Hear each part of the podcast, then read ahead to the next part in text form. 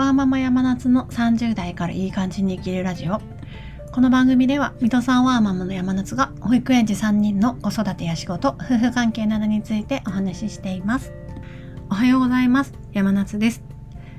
私はもうすぐ上の一番上の子供5歳の子供と2人で2人で初の海外旅行マレーシアに行く予定です。日にちで言うと4.5日ぐらい約5日ですね。行くことに決めました。我が家には子供が3人いまして一番上がその5歳の子供で、えっと、その下に1歳の双子がいます。なので私がよくあの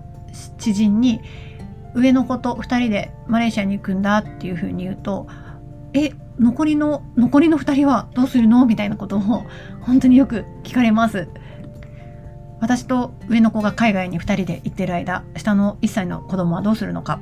というのは夫が見ます。まあ当たり前 当たり前というかまあ以上ですっていう感じなんですけども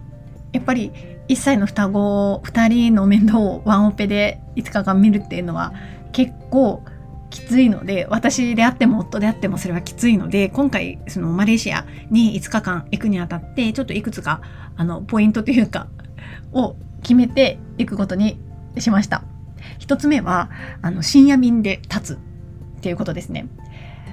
具体的に言うと平日の深夜に立つんですね。なので、えっと、平日のその日は私が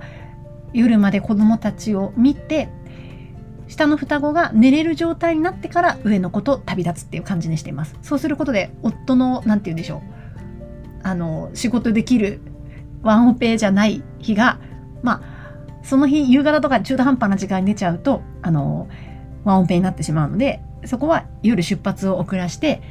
ワンオペ体制を彼のワンオペ体制を除いてあげるっていうちょっと工夫というかをしました。2つ目は土日を挟むことですね。今回は水の深夜に出て木金土日日曜日の深夜に帰ってくるっていう旅行日程にしています。なので、まあ、土日であれば最悪双子が1歳の子供たちが体調を崩しても仕事に支障があるわけではないので平日よりはまだダメージが少ないだろうということで平日私が家を空けるまあ、ワンオペ体制になってしまうのをなるべく避けるために土日を旅行の日程に入れてで日曜日の深夜ギリギリの時間に帰ってくることで、まあ、月曜日とかに繰り越さないというか日曜日土日の中で完結する日程を選びました。あとですね旅費は全て私持ちっていうのも今回の旅の、まあ、条件というかでした。まあ当たり前といえば当たり前なんですけども私が行きたくて行く旅なので家のお金からは出さずあちなみにうちは、えっと、夫婦一緒のお会計でお小遣い制にしてるんですけども私のへそくりというか私のお金自由に使えるお金の中から旅費を出すということであの行って OK っていうあの許可？許可っていうんですかね行って OK という判断をもらったという感じです。どうしても子供が増えてきて子供が上の子と下の子の年齢がちょっと今は一緒にまだ楽しめる年齢ではないので1歳と5歳ということで海外に1歳2人を連れていくってなるとなかなかにハードルが高いので一方で、ま、5歳の子供はまどんどん大きく当たり前ですけどなるわけで大きくなればなるほど一緒に旅をする機会が減ってしまうなという気持ちがあったので行けるうちに行っておきたいっていうことで今回2人での旅を決めました。実際のところ夫がどう思ってるかは、まあ、知らない 知らないというかわからないんですけども一応そうやってワンオペの彼の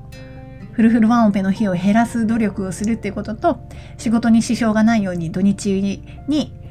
ポイントというか土日を含むっていうこととあと旅費は全部自分で出すっていうことで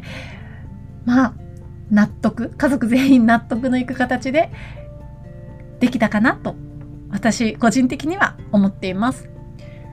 上の子はマレーシアだんだんと楽しみになってきているようであのマレーシアでマクドナルドに行ってマレーシアのハッピーセットがどんなものかちょっと見てみたいっていうことを言っていたのでマレーシアまで行ってマクドナルドかって一瞬思ったんですけども日本とのその比較みたいなのを楽しむ発見するっていうのもいい機会になるんじゃないかなと確かになと思ったのでマレーシアのマクドナルドに行ってみて自分でハッピーセットを頼むっていう経験をしてみてもらいたいなと思っています。では今日はこの辺で失礼します。良い一日をお過ごしください。